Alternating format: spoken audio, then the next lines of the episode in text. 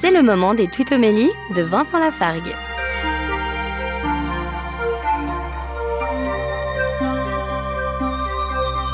Dans l'évangile de Matthieu, au chapitre 5, dans le célèbre sermon sur la montagne, Jésus dit au verset 13 Vous êtes le sel de la terre, mais si le sel devient fade, comment lui rendre sa saveur?